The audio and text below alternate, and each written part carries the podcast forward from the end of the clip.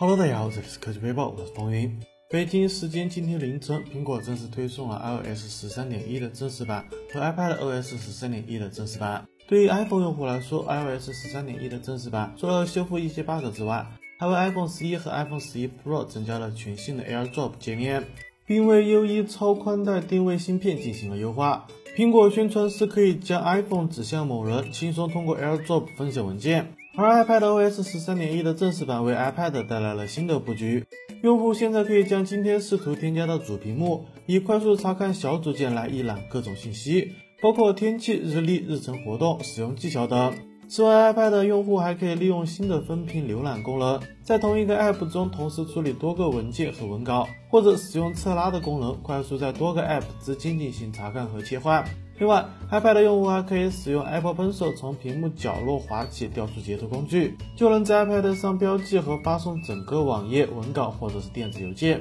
与此同时，苹果在其开发人员网站上共享了新规定。从2020年4月开始，苹果表示所有 iPad 应用都必须使用 iOS 13 SDK 构建，并支持12.9英寸的 iPad Pro 的全面屏设计。那么，你想拥有一台不一样的电脑吗？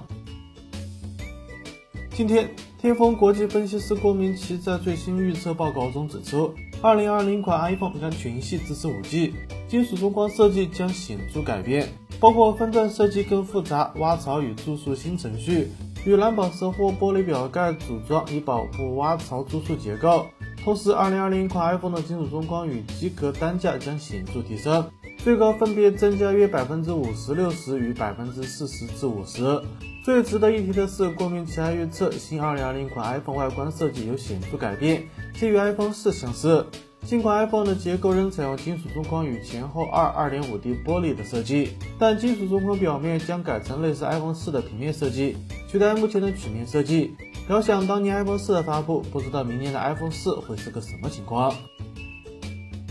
据统一推送联盟官方微信号消息，近日统一推送联盟已经收到了华为技术有限公司、广东 OPPO 移动通讯有限公司。深圳市 OnePlus 科技有限公司、深圳市瑞尔 e 移动科技有限公司四家公司的进度确认。目前，四家公司均已经按照欧盟标准 TUPA 零零零二二零一九统一推送接口层规范最新版本完成了开发工作。这意味着，符合联盟标准的统一推送服务将覆盖华为、OPPO、一加、荣耀、Realme 五个品牌的手机。华为、荣耀将首先在 EMUS 十的正式版本中支持统一推送。这意味着华为新发布的手机将全部支持统一推送，未来存量机型也将随着系统更新逐步支持。OPPO 将在 ColorOS 3.0以上版本支持统一推送，服务上线后可覆盖全机型的百分之八十八，并将持续适配更多的机型。预计在2019年12月31日可覆盖全机型的百分之九十三。一加将在一加五及以上机型中支持统一推送服务，Realme 将覆盖全部机型。按照联盟公布的时间表，联盟计划于二零一九年前推动国内主流厂商支持统一推送标准，这将极大提升我国消费者的手机使用体验，减少开发者对于推送服务接入的成本。乍一看好多家，实际上就华为、OPPO 两家，希望其他系列手机厂商也快速跟进。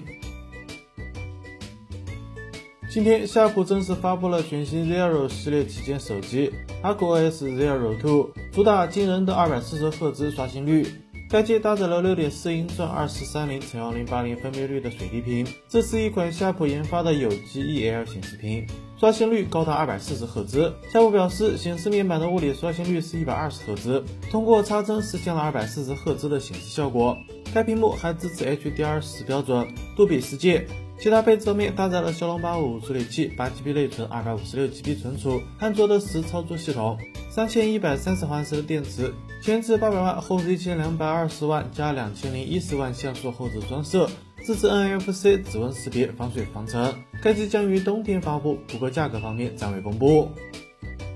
据外媒报道，近日三星公布了一款采用前后双屏幕外观设计的新手机。据了解，早在2018年6月份，三星电子就向美国专利商标局申请了双显示屏智能手机的外观设计专利。这项外观设计专利已于2019年9月10日发布，包括七个专利草图。根据外媒制作的渲染图来看，三星这款手机采用了前后双屏幕的设计，正面的屏幕是弧形的，可以看到三边比较窄，上方比较宽一些。此外，正面采用了无摄像头的设计，在手机后部还有一块屏幕，这是平面显示屏，主要作用是辅助自拍和查看通知等。手机后部有双摄像头，位于手机的左上角。目前，双屏智能手机已在多家厂商推出，不知道你是否喜欢这样的设计呢？